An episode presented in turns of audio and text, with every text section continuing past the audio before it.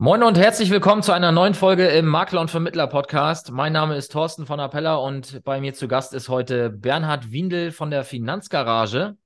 Bernhard kommt aus Amberg in der Oberpfalz, ist 38 Jahre alt und schon seit 2003 in der Branche unterwegs, hat gestartet beim großen A aus München und äh, war dann noch einige Jahre im Finanzvertrieb, bis er dann 2022, Ende des Jahres 2022, das Projekt Finanzgarage gestartet hat. Und da könnt ihr euch jetzt wirklich freuen. Das ist ein sehr, sehr spannendes Projekt. Äh, deswegen habe ich äh, Bernhard auch hier eingeladen, weil ich der Meinung bin, es lohnt sich darüber zu sprechen. Und ich freue mich, Bernhard, dass du dir heute an deinem äh, Brückentag die Zeit genommen hast, hier mit mir im Interview zu sein. Herzlich willkommen. Thorsten, hi, servus. Freut mich, dass ich da sein darf. Du hast die, die Finanzgarage gestartet. Jetzt, äh, ja, weiß ich nicht, was der ein oder andere sich darunter vorstellt. Als ich es das erste Mal gehört habe, habe ich gedacht, naja, okay, ist wahrscheinlich irgendwie einer, der Bock auf Autos hat und hat einfach den Begriff Finanzgarage für sich entdeckt. Aber ich glaube, da steckt oder ich weiß ja mittlerweile, da steckt ein bisschen mehr dahinter. Hol uns mal ein bisschen ab. Ähm, ja, wie, wie, was, was war los bei dir? Wie, wie kamst du auf die Idee der Finanzgarage? Ich hole mal ein bisschen aus dazu. Ja, ähm, ja. Also eigentlich ging es los mit dem ganzen Thema Neukundengewinnung. Wie geht man das am besten an? Wie, wie, wie kann das am einfachsten gehen? Ähm, und ich war ja beim großen A und dann ganz, ganz lange in einem Finanzvertrieb. Und da ist mir aufgefallen, dass von Seiten der Firmen geht es immer um die Ausbildung, um die Beratungsleistung, um die, um die fachliche, um die fachliche Geschichte. Aber keine Firma tut meistens wirklich was dazu, dass man quasi einen Neukunden gewinnt. Da wird sich meistens am wenigsten drum gekümmert. Ich weiß zwar nicht genau warum. Und das hat mich ganz lang beschäftigt. Ähm, und auf der anderen Seite bin ich privat ein völligster Auto-Nerd und liebe dieses Thema. Ähm, und irgendwann, ich weiß gar nicht warum, ich war eigentlich in meiner alten Firma, mir ging es gut, ich war sehr erfolgreich, ähm, aber ich hatte irgendwie den inneren Ruf, jetzt nochmal irgendwas Cooles zu machen. Ich weiß auch nicht genau warum. Mir war das, das ganze Geschäftsmodell, Versicherung, Finanzberater einfach so langweilig und meiner Meinung nach unattraktiv für den Endkunden. Es mhm. ist immer so dieses kleine, nötige Stiefkind, das man zwar irgendwie mal mitfüttern muss, aber keiner liebt so richtig. Ähm, und als ich zu Hause bei mir auf der, im Wohnzimmer saß, kam mir diese Idee, das Thema Auto und mein Geschäft zu verbinden. Erstens mal total eigennützig, weil ich das wollte und Lust drauf hatte. Ja. Ähm, und habe mir dann eben gedacht, vielleicht lässt sich mit dieser Thematik ein Rahmen bauen, in dem Kunden natürlich hochwertig beraten werden, aber halt einfach, was ein bisschen mehr ist als jetzt nur ein Maklerbüro oder eine Agentur von irgendeiner Versicherung, wo man vielleicht einfach auch mal hinkommt, was man sich eigentlich in dem Geschäft gar nicht vorstellen kann, weil man Spaß hat und ja. weil man mal coole Sachen sehen kann. Und so ist dann langsam diese Idee Finanzgarage. Erst war der Name da und dann ist halt der Rest, worüber wir jetzt wahrscheinlich noch sprechen, daraus gewachsen. Quasi. Das war so die Grundidee, wo das eigentlich herkam. Ja, okay. Und das konntest du unter dem Geschäftsmodell, wo du bisher unterwegs warst, nicht, nicht umsetzen oder du wolltest ganz bewusst nochmal den Statuswechsel haben auch? Wie, wie ist das nochmal zustande gekommen? Ja, mir war wichtig, weil du brauchst natürlich dann auch, um so einen Rahmen, was wir jetzt da hinstellen, zu machen, gewisse finanzielle Mittel. Das ja. ist klar. Ähm, und natürlich macht es in so einer Größenordnung ein Einzelkaufmann, was ja von den meisten Gesellschaften, also von den Finanzvertrieben jedenfalls verlangt wird, du bekommst keine GmbH. Mhm. Und ich wollte eigentlich mit meiner alten Firma dieses, äh, dieses Baby auf die Welt bringen. Aber dann waren so viele Regularien und GmbH ist nicht erlaubt. Und dann habe ich gesagt, ja, okay, ich habe es versucht. Ähm, und ohne einen Rahmen von einer eigenen Firma geht es einfach nicht. Und dann haben wir eben gesagt, okay, wir gucken mal und sind dann eben bei euch gelandet. Gott sei ja. Dank. ja, ich glaube, äh, mittlerweile zu, zu beider Seiten äh, Freude sozusagen. Also es macht äh, die Zusammenarbeit ist, glaube ich, äh, da gut in Fahrt gekommen. Okay, lass uns mal einsteigen. Also Finanzgarage, ihr nehmt das ja wörtlich. Ähm, ihr wollt das Thema Fahrzeugausstellung, Showroom, sag ich jetzt mal, wollt ihr in Verbindung bringen mit dem Thema Finanzberatung. Wie, wie genau stellt ihr euch das vor? Ja, es ist eigentlich schon auf dem Weg. Wir haben quasi, wir haben ja aktuell zwei Standorte, einmal in Nidda, das ist bei Frankfurt und bei uns in Amberg hier. Da sind die Grundstücke schon gekauft ähm, und wir bauen jetzt quasi zwei komplett an diese Idee angepassten Gebäude. Mhm. Ähm, Nidda noch größer, also ich glaube, Nidda passen dann 25 Fahrzeuge rein wow. in Showroom. Bei uns wird es ein bisschen kleiner sein. Ich denke, wir werden so acht bis zehn Fahrzeuge immer reinbringen, weil es auch leichter ist. Dann diese Ausstellung muss sich ja ein bisschen verändern vom Fahrzeug ja. her immer. Ähm, und da war mir jetzt der Aufwand zu groß, da wirklich immer 25 Fahrzeuge durchzutauschen. ähm, genau, das wird dann quasi angepasst. Das wird sich um dies, das ganze Gebäude wird dann um diesen Showroom gebaut, wo außenrum quasi Büros sind. Also wenn man quasi in dem Büro sitzt zur Beratung, guckt, sieht, sitzt man zwischen den Autos drin. So kann man ja. sich das vorstellen. Wir werden auch die Bürozimmer nach Automarken benennen.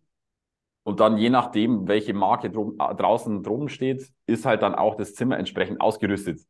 Ähm, wir haben ja. einen, einen, guten Kontakt jetzt zum Rennsport. Da werden wir wahrscheinlich dann die, die, die Sessel, wo die Kunden sitzen, das werden dann Rennsitze sein von echten Rennwagen äh, von Porsche, Ferrari, weil ich habe erfahren, die müssen das wegschmeißen nach einer gewissen Zeit. Und wenn oh. du natürlich da jemanden kennst, dann kannst du das vielleicht zum Stuhl umbauen und es kostet ja. damit zu viel. Ja. Ähm, und in den Büros werden dann eben auch anstatt Monitore oder Tische wird ein Tischmonitor sein quasi. Also es ist ein, ein der Kunde sitzt am Tisch da ist das ähm, Touchscreen eingelassen in den Tisch und du kannst mit ihm gemeinsam dann über unsere App die Beratung durchspielen, Konzeptberatung besprechen und er kann auch viel selber mitmachen, interaktiv. Ja. Ähm, es wird dann noch einen Rennsimulator oder wahrscheinlich wird es zwei geben im Gebäude, wo dann quasi der Kunde vor oder nach der Beratung im Idealfall fahren alle Kunden mal gegeneinander auf dem Nürburgring eine, eine Runde. Und ja. dann gibt es draußen so ein ewiges Display und man kann die Rundenzeiten von allen Kunden gegenseitig anschauen. Also das ist schon unterwegs. Das ist die, wir haben schon die Planungen für die Gebäude. In, in, in Nidda haben sie schon angefangen, da ist schon die Bodenplatte und das geht schon Richtung ähm, Rohbau. Und dann werden wir eben in diesen Gebäuden ähm, noch Events schalten. Keine Ahnung, Sportwagen-Treffen, Oldtimer-Treffen, Konzerte, man kann ja da alles tun. Ja. Weil ich es einfach auch wichtig finde, wir haben ja einen Job, wo der Kunde uns sehr stark vertraut. Ja. Und wo wir auch eigentlich kommt mir zwar immer nicht so vor, aber die meisten, glaube ich, sind sich der Verantwortung, dass wir, was wir mit dem Kunden machen, gar nicht bewusst.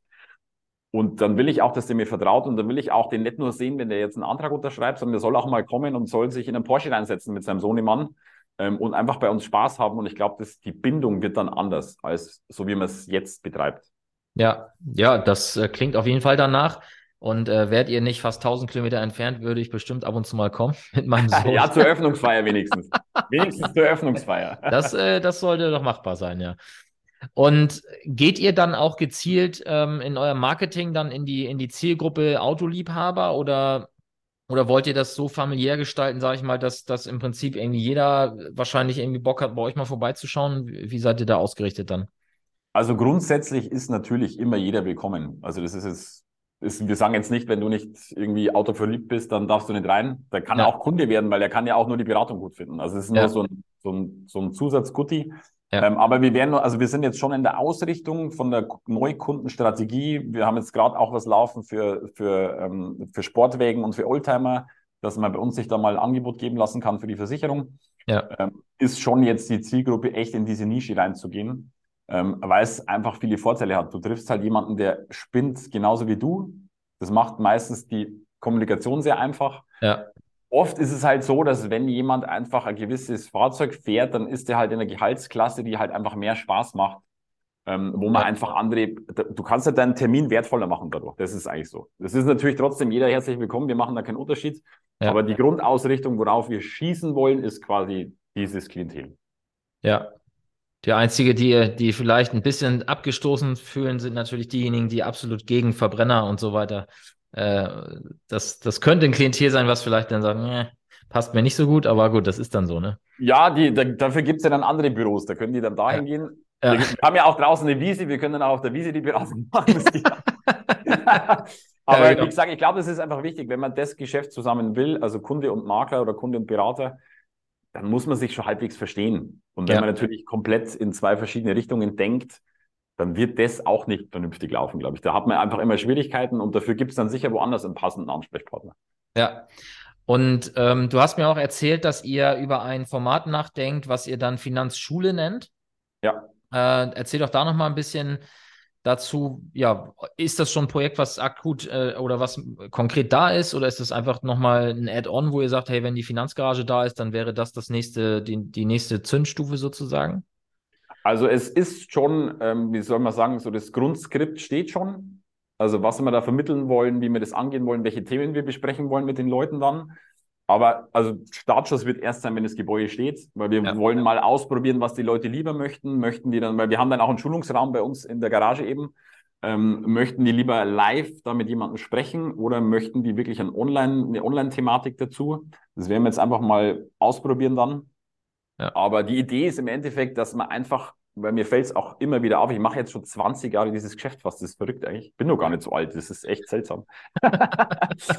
ähm, aber dass die meisten Leute tatsächlich über Geld und Finanzen so wenig wissen, dass es fast unheimlich ist, dass dieses Land noch so gut funktioniert, dass Menschen so wenig darüber wissen und trotzdem läuft alles. Ja. Also das, das finde ich verrückt.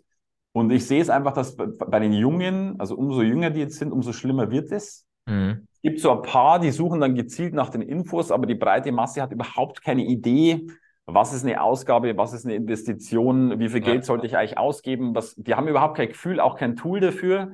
Und da ist eben so der Plan, erstmal so in die letzten Klassen in Schulen, Azubis, ähm, vielleicht in Betrieben auch das zu machen, dass die da einfach mal ein bisschen an, an die Hand genommen werden. Und natürlich kann das natürlich auch helfen für uns, dass sagt, wir bauen uns halt so den Kunden der Zukunft auf, weil wenn der ja. eh schon bei uns im Gebäude ist, findet vielleicht die Idee noch gut. Ja. Wir schulen den zum Thema Geld und sagen, beraten kann ich dich jetzt auch noch. Könnte ein Win-Win für alle sein, glaube ich. Ja, mit langfristiger Ausrichtung dann auf jeden Fall, ne? Genau. Und soll das dann, also strebt ihr da jetzt eine, eine dauerhafte Kooperation an? Also versucht ihr wirklich mit Schulen oder so dann äh, Konzepte zu entwickeln, dass ihr dauerhaft oder immer regelmäßig da seid? Oder gehst du davon aus, dass es eher so punktuell ein, zwei Mal im Jahr irgendwie eine Sonderveranstaltung sein wird? Also ideal wäre natürlich, wenn man sagt, man ist einfach pauschal in jeder neunten, zehnten Klasse als Beispiel, ja. dass das immer irgendwie so ein Standardprozedere wird, dass die, keine Ahnung, eine Woche so einen Kurs kriegen oder dass die einmal in der Woche anstatt eine Freistunde dann bei uns online sich reinschalten. Ja. Ähm, aber das ist jetzt noch zu weit weg. dafür müssen wir jetzt erstmal die, die Grundsubstanz hinstellen und die Infrastruktur bauen und dann gucken wir mal. Aber es wäre natürlich ein Plan, regelmäßig bei Betrieben eine feste Instanz zu sein und in Schulen ja. Ähm, weil ich glaube, da holst du halt die Kunden einfach direkt aus der Schule raus von Anfang an. Ja. Und Aber genau da kann das man ja auch noch viel machen. Also ja. genau, genau das, was du gerade sagtest, du holst die Kunden dann direkt aus der Schule sozusagen an dich ran. Ich, ähm, ist nicht genau das die Herausforderung, überhaupt in die Schule reinzukommen, weil die Schule sich vielleicht so neutral halten will, dass sie sagt, nee, wir, wir können jetzt hier keinen Unternehmer reinlassen, der konkret das Ziel hat, hier auch äh, langfristig äh, irgendwie Geschäft zu akquirieren? Das wird sich zeigen. Also bis jetzt, die Gespräche, die wir geführt haben, ist tatsächlich so, dass so gut wie jeder Lehrer, mit dem ich gesprochen habe, der hat mhm. gesagt, ja, das wäre endlich mal Zeit. Es gibt es nicht. Ja. Wir hätten das gerne. Ähm, also ich glaube nicht, dass das ein großes Problem ist, ehrlich gesagt. Aber ich mhm. kann es noch nicht sagen. Ich habe jetzt zu wenig, ja. wir haben jetzt ein paar Gespräche geführt, ähm, ja. aber bis jetzt sind wir immer mit der Idee mit offenen Armen empfangen worden. Ja, cool. Bleiben wir mal beim Thema Kooperation. Äh, du hast mir auch erzählt, dass ihr darüber nachdenkt, die, diese Finanzgarage, also euren Showroom, auch dafür zu nutzen, um zum Beispiel eine, die Übergabe eines Neufahrzeugs, was der Kunde sich bestellt hat, ähm, ja, bei euch stattfinden zu lassen. Wie, ja, wie, wie stellt ihr euch das vor? Also da geht ihr dann regional an die, an die ähm, Kfz-Werkstätten ran oder an die Händler dann?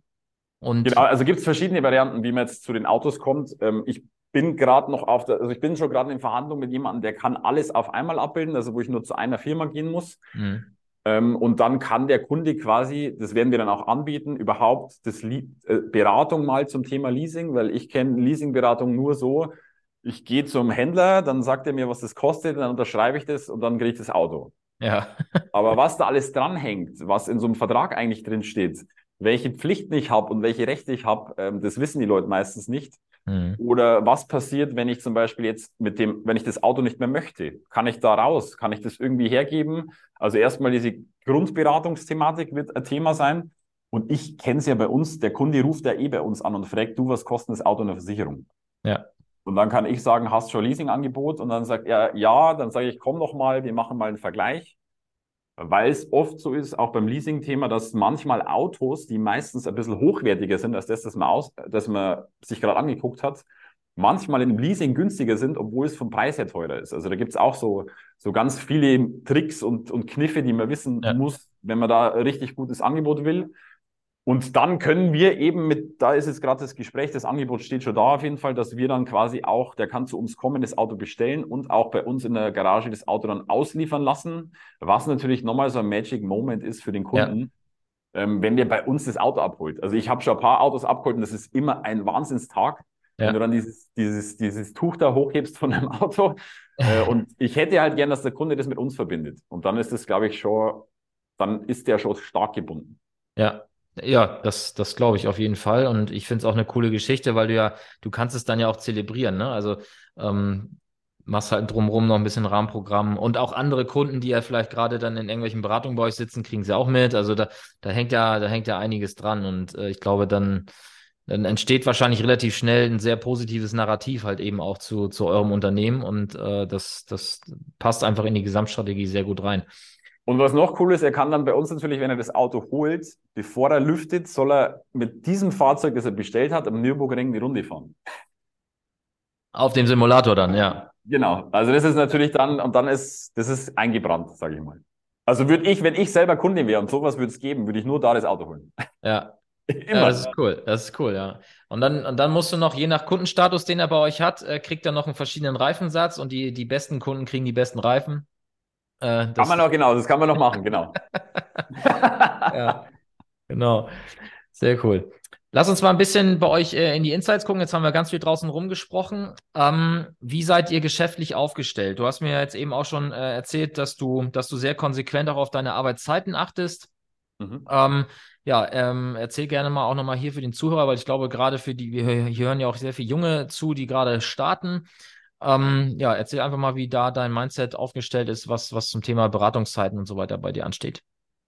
Also ich bin eigentlich, das ist auch das Erste, was jeder, der bei uns anfängt, von mir lernt. Also ob der jetzt selbstständig ist oder angestellt, ist eigentlich erstmal egal. Aber ich kann jedem Selbstständigen nur empfehlen, wenn man noch nach zehn Jahren Selbstständigkeit verheiratet sein will und seine Kinder mit äh, wissen, wie man mit Vornamen heißt, ja. sollte man sich so schnell es geht am besten zum Start sofort Öffnungszeiten auferlegen und die auch einhalten und auch die von den Kunden so abverlangen, weil das ist mir oft schon aufgefallen, jede normale Firma, jedes normales, normale Geschäft, wo man normal hingeht, hat Öffnungszeiten. Da muss ich nachgucken, wann hat der offen und dann geht man dahin.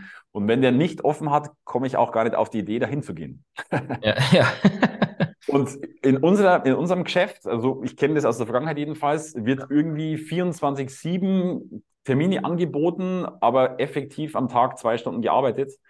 Und ich habe einfach bei mir selber gemerkt, dadurch, dass ich mir diese festen Zeiten lege, verpflichte ich mich auch und versuche auch innerhalb dieser Öffnungszeiten alles zu erledigen. Und dann bist du auch plötzlich viel produktiver und effizienter in deiner Arbeit, als wenn du ja gefühlt in Anführungsstrichen den ganzen Tag Zeit hast. Dann lässt sich immer was verschieben, das mache ich dann, das mache ich dann. Ja. Aber wenn ich weiß, ich muss um 16 Uhr zu Hause sein oder ich will um 16 Uhr zu Hause sein, weil da wartet meine Frau und meine zwei Kinder, mhm. denen bin ich das genauso schuldig, dass ich mich daran halte. Dann wirst du einfach ultra produktiv, dann baust du dir Prozesse, um einfach jeden Tag sauber dein Arbeitspensum zu schaffen.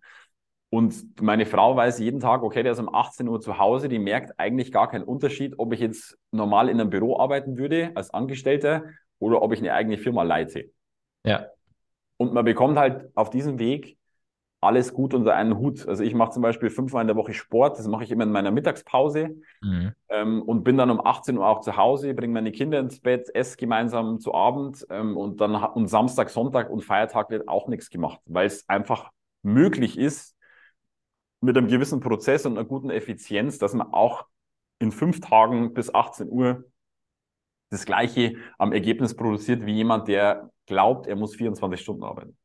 Ja, sehr cool. Und du hast eben schon gesagt, jeder, der bei dir anfängt, lernt es. Da auf den Punkt sind wir noch gar nicht gekommen, denn ihr seid ja jetzt keine One-Man- oder Two-Man-Show, ähm, sondern ihr habt ja ein größeres Ziel und ihr seid ja jetzt auch schon eine größere Truppe.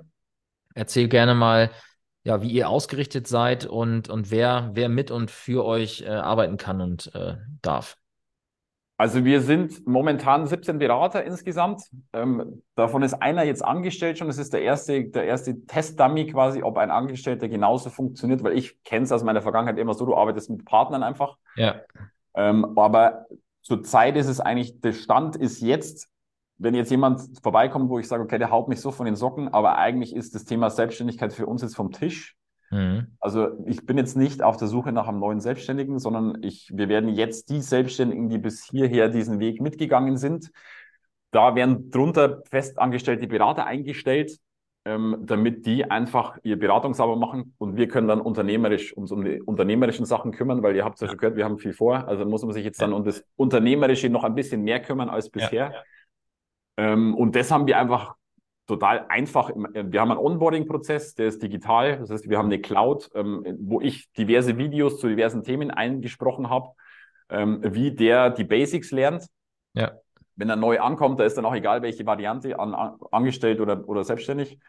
Ähm, und dann gibt es halt einfach einen klaren Prozess, den jeder machen soll. Also es ist eine Empfehlung, ich zwinge natürlich keinen dazu, ähm, der mich der, den ich für mich so etabliert habe auf die Jahre, wo, wo er, der funktioniert, innerhalb der Öffnungszeiten eine vernünftige Größenordnung an Umsatz zu schreiben. Mhm. Ähm, und dann, glaube ich, sind wir da gut ausgerichtet, weil ich glaube, die Zukunft ist schon Angestellter. Ich glaube nicht, dass der Selbstständige ewig lang sich noch halten wird.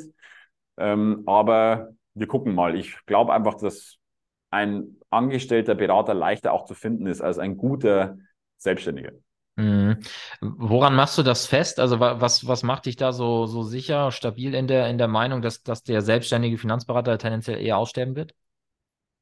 Naja, weil ich kenne ja, also ich kenne ja die Branche in allen Farben jetzt. Ich ja. kenne ganz viele Vermittler. Ich, wenn du 20 Jahre im Geschäft bist, kennst du ja alles. Und so richtig gut geht es da keinem. Also es gibt immer so ein paar Rising Stars, die sind, die schießen ja. völlig durch die Decke, denen geht es richtig gut. Aber wenn man jetzt mal unterm Strich das anguckt, gibt es auch ganz viele, die wahrscheinlich angestellt besser dran wären. Ja. Wenn ich wirklich mal komplett kaufmännisch gegenrechne, wenn ich die Steuern, die Kosten und so weiter abziehe, wenn ich dann noch berücksichtige, dass der 24-7 arbeitet und immer für seine Kunden da ist, dann ist müssten sich unterhalb des Mindestlohns unterwegs. Ne? Ja. ja. genau. Dann müssten sich wahrscheinlich viele die Frage stellen: Hey, sollte ich mich? Ich bin ja ausgebildet, ich kann ja was. Vielleicht sollte ich mich lieber anstellen lassen, ähm, bevor ich mir diesen selbstständigen Zirkus antue. Ähm, und wir sind eben so ausgerichtet, dass wir für den Mitarbeiter die Kunden besorgen übers Firmenkonstrukt und der muss den bloß wegarbeiten. Ja. Ähm, und dann ist es natürlich für alle eine entspanntere Geschichte, weil dann können wir den Job machen und der Berater kann den Job machen, für den er angetreten ist. Und zwar, das ist das, den Kunden super zu beraten. Ja. Ähm, und dann gibt es keine Kopfschmerzen mehr. Ja, und ihr nehmt ja den Beratern, also euren Beratern ja sogar dann auch noch die, die, ich sag mal, die administrativen Spitzen, die nehmt ihr dem ja auch noch ab, indem ihr sagt, hey, wir haben dann eben ein Assistenzmodell oder ein Backoffice-Modell, ne? Genau, wir haben ein, ein, ein Indienstmodell quasi jetzt gebaut, das läuft auch schon. Ähm, wir haben eine firmeninterne Cloud, wo jeder seinen Ordner hat. Mhm. Und wir haben vorne Personal sitzen, das quasi an, anhand von einem Formular, was der Berater dem Indienst schickt, werden alle Unterlagen vorbereitet. Das heißt, der muss, der richtet Kündigungen her, Beitragsfreistellungen, Änderungen, Anträge und alles, was halt notwendig ist für so eine Beratung. Ja. Und dann ist es wie beim Doktor quasi, da kommst du hin, da macht ja auch nicht der Doktor, die zieht ja nicht die Spritze auf, sondern es macht ja alles eine Arzthelferin. Der Doktor ja. kommt fünf Sekunden und ist ja dann ja. wieder weg und den Rest macht. Und so ist bei uns jetzt auch aufgestellt. Und deshalb sind wir auch, glaube ich, vom Umsatz pro Nase auch ganz gut unterwegs, würde ich jetzt mal so einfach mal schätzen. Ich habe zu wenig Einblick, aber ich glaube ganz gut insgesamt, wenn man es auf die, auf die Mannschaftsstärke berechnet. Und es kommt halt einfach daher, weil wir ein Berater soll hochwertige Beratung machen. Ja. Und keinen Innendienstjob. Das macht er, das ist völlig am, an der Idee vorbei, finde ich. Ja. Ähm, und wenn man dann natürlich noch zum Kunden rausfährt, dann bist äh, Kraftfahrer, Sekretärin und Berater nebenbei so. Das ja. darf einfach nicht sein. Das ist, ja. finde ja. ich. Ja, kann ich voll nachvollziehen, finde ich, finde ich einen sehr guten Ansatz. Und äh, auch ich sehe in der Branche Tendenzen dazu, dass es in die Richtung geht, weil also es gibt ja jetzt schon die, die Tendenz und die auch äh, ganz klar sichtbar, dass sich, die, dass sich ganz viele kleine Makler, Einzelmakler eher großen Einheiten unterordnen. Und dann, wenn du da eben als Selbstständiger unter einer größeren Einheit hängst, dann, dann bist du ja, ich sag mal, zumindest mal schon Scheinselbstständiger am Ende und dann eben den nächsten logischen Schritt zu gehen und zu sagen, okay, dann lass uns das doch jetzt einfach formal korrekt dann auch umsetzen, äh, finde ich, finde ich einen guten Ansatz. Äh, und ja, passt, passt in die Welt, finde ich. Ähm, eine Frage dazu noch, wenn du sie beantworten magst. Äh, wie, wie sieht so ein Vergütungsmodell aus, was ihr euch ausgedacht habt für die angestellten Berater? Also habt ihr, zahlt ihr die komplett fix oder sagt ihr, wir haben, ja, oder erzähl einfach mal, wie ihr euch das ähm, Also es, es, gibt ein ganz normales Gehalt, ein ganz normales Gehalt, ein Festgehalt, also jetzt nicht so irgendein Modell mit 800 Euro Fixum und dann Provisionsbasis, sondern kriegt einfach ganz normal, weil ich besorge mir die Kunden. Das heißt, ja. ich habe eine ganz andere Sicherheit. Ja. Das heißt, dem, dem, werden Termine gelegt und die andere gemacht. Und der muss nur am Tag dreimal die Geschichte erzählen eigentlich, wenn man, wenn man so will. Ja. Und da ist das Modell eben so, der muss seine Beratungen machen, ob der vorher oder nachher da ist, ist mir egal. Das heißt, er kann, wenn die Beratungen, der ist nur für die Beratungen da. Mhm. Wenn der die erste Beratung um 10 hat und der kommt um halb 10, um sich noch ein bisschen herzurichten und hat die letzte um 15 Uhr, dann kann der auch gehen. Also es ja. ist flex flexibel gehalten. Das ist, glaube ich, ein super Goodie, wo man sagt, das finde ich ziemlich cool. Ja. Und dann bleibt es ihm auch selber überlassen, ob er die Termine zeitlich selber legt, damit mhm. er seinen Tag planen kann oder ob er es legen lassen will. Ja. Und dann gibt es ein ganz normales Bruttogehalt. Und wenn am Jahresende, je nachdem, was das jetzt für ein Berater ist, ob der noch jung ist oder schon länger im Game ist, gibt es ja dann noch Bonuszahlungen anhand des Umsatzes. Okay, aber jetzt keine fixe Provisionsteilung noch irgendwie oder so, das ist alles mit dem Gehalt. Ganz normales Gehalt ja. und dann mhm. gibt es hinten, also halt dann schon ordentlich, der soll dann auch Geld verdienen. Das ist ja nicht so, dass ja. der irgendwie, äh, ist ja dann keine Innendienstkraft, sondern der macht ja, hoch, der muss sich ja auch weiterbilden. Ja. Ähm, und dann kriegt er ein ganz normales Gehalt, relativ vernünftiges Brutto und der Rest ist dann Gutti. Und wenn einer richtig gut ist, um Gottes Willen, dann verhandeln kann man alles. Ja jederzeit. Ähm, aber ich glaube, Flexibilität, ein vernünftiger, vernünftiges Grundgehalt und noch ein bisschen Bonus in einem coolen Rahmen äh, mit dem Umfeld und so weiter, dann noch Gast bei den Events und so ist man dann ja auch, partizipiert ja von der ganzen Idee mit. Ja. Ja, ich glaube, das gibt schlechtere, schlechtere Arbeitsverträge. ja, ich glaube auch. Und vor allem ist es ja jetzt auch das, das Thema, dieses Thema Work-Life-Balance ist ja so die, die Headline von dem ganzen Thema, aber am Ende geht es ja gerade der, der jungen Generation also ich sag mal, die, die jetzt Mitte 20 sind oder so, denen geht es ja einfach auch darum zu sagen, hey, ich, ich will halt ja einfach ein, ein faires Verhältnis zwischen Arbeitseinsatz und, und Einkommen haben. Und denen geht es ja offensichtlich gar nicht mehr darum, um ihr Einkommen zu maximieren oder so, sondern halt einfach zu sagen, hey, ich, ich brauche halt mein Auskommen, um ein geiles Leben zu führen, aber dann ist auch okay. Also wenn ich das, äh, ne, so. Und, und das klingt ja nach einem Modell, was, was genau auf diese Zielgruppe dann auch äh, passt. Ne? Genau. Das, ja, ja, cool. Dann ein Thema noch, äh, was ich auch spannend finde. Hast du mir erzählt, dass ihr im Kartsport aktiv seid, nicht als Fahrer, sondern oder vielleicht auch als Fahrer, aber insbesondere auch im Bereich Sponsoring. Ähm, ja, passt natürlich zu eurem Thema Autos. Ähm, ja, bist du selber im Kartsport aktiv gewesen oder hast du Ambitionen da in dem Bereich oder wie kam es zu diesem, zu diesem Engagement? Nee, das, also ich komme ja nicht, ich, also ich war nicht in der Lage, als Kind irgendwie Kartsport zu betreiben, weil das äh, meine familiären Verhältnisse nicht hergegeben haben. Also da war jetzt nicht wirklich irgendwie, ich glaube, ich bin das erste Mal mit 17 von meinem eigenen Geld überhaupt ins Ausland geflogen und so. Also da war nicht ja. viel da. ähm, aber das war jetzt durch einen Zufall. Das war ein äh, äh, ähm, äh, ähm, äh Partner von mir, hat eben äh, diese Anfrage bekommen. Ja.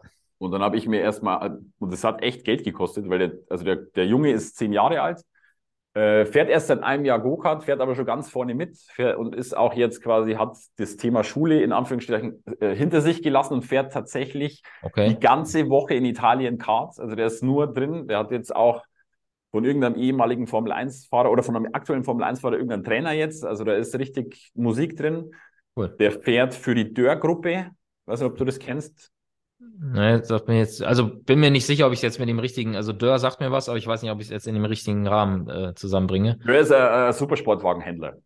Ja, okay. Die haben zum Beispiel in, in der Motorwelt in München die Stores, die da drin sind, diese mhm. Autohändler, das ist alles ja. Dörr-Gruppe. Ja. Wir haben auch direkt am Hockenheimring ein, äh, ein, ein, ein, ein, ein, ein Verkaufsstand und so weiter. Also da, okay. ist, mhm. und die sponsern ganz viel im Motorsport. Ja.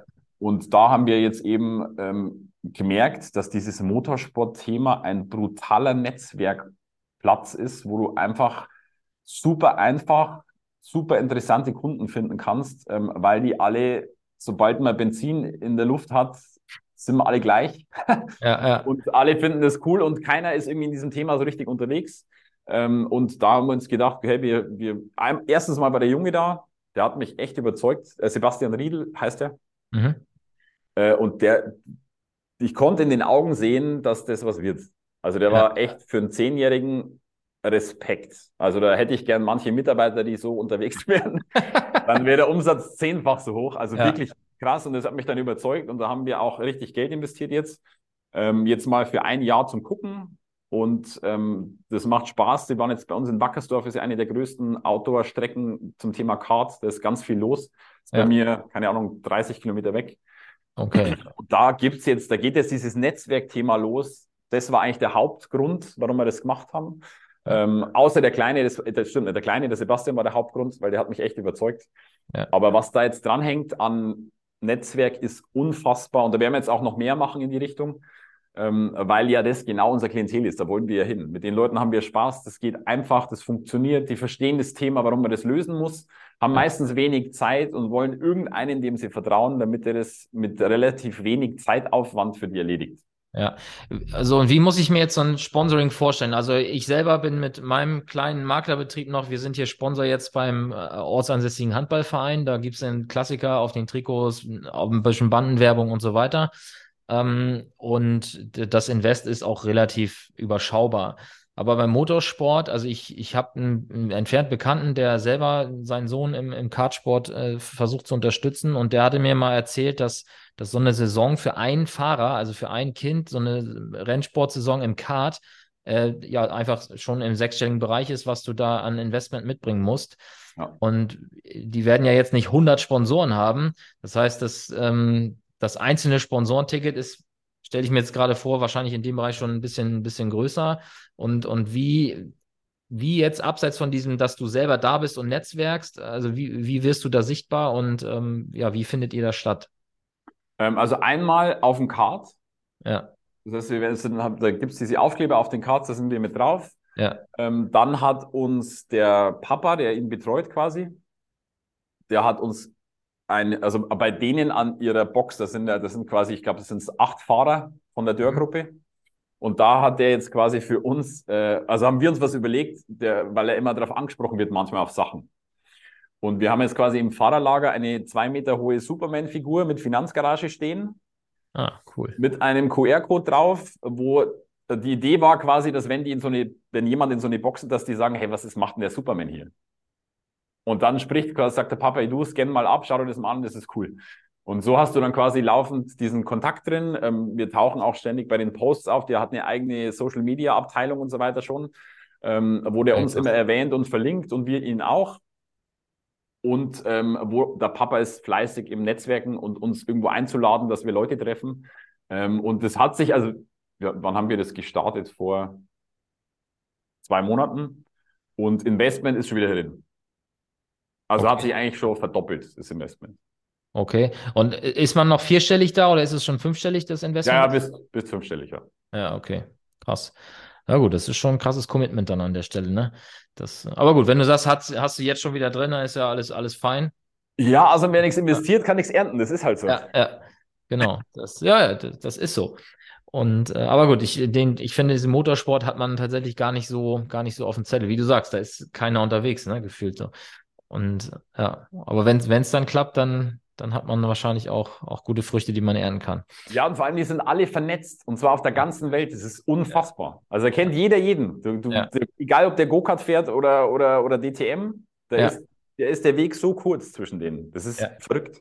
Ja, ja, das sieht man ja gerade, wenn man jetzt ein bisschen Formel 1 verfolgt und so und die Interviews da sind, da hört man ja auch immer mal wieder so ein paar Stories, so, ja, Mensch, ich war gerade da und da beim, weiß ich, irgendeiner anderen Rennserie und manchmal ja bis in die Karts runter ähm, und habe den und den da kennengelernt und so. Also das, ja, kann ich schon. Ja, und die meisten, die meisten von den Jungs kommen ja aus der Kart. Ja. Also sie sind ja da rausgewachsen, die sind den ganzen Weg durchgegangen. Also das ist verrückt. Ja, ja, ist cool. Okay, super, Bernhard, vielen Dank für die Insights. Dann äh, würde ich sagen, haben wir deinen äh, Feiertag jetzt oder deinen Brückentag jetzt wieder zurück und äh, kannst dich deiner Familie widmen oder bleibst du jetzt noch im Büro? Ziehst noch ein bisschen durch oder was machst nee, du? Nee, ich hole heute mein neues Motorrad ab. Sehr schön. Was hast du gegönnt? Äh, eine Harley. Oh, nice. Diese neue Sportster S. Ja, cool. Sehr schön. Dann wünsche ich dir viel Spaß. Allzeit gute Fahrt damit. Dankeschön. Und äh, ja, danke, dass du da warst und an die Zuhörer dann bis zum nächsten Mal. Ciao, ciao, servus. Ciao.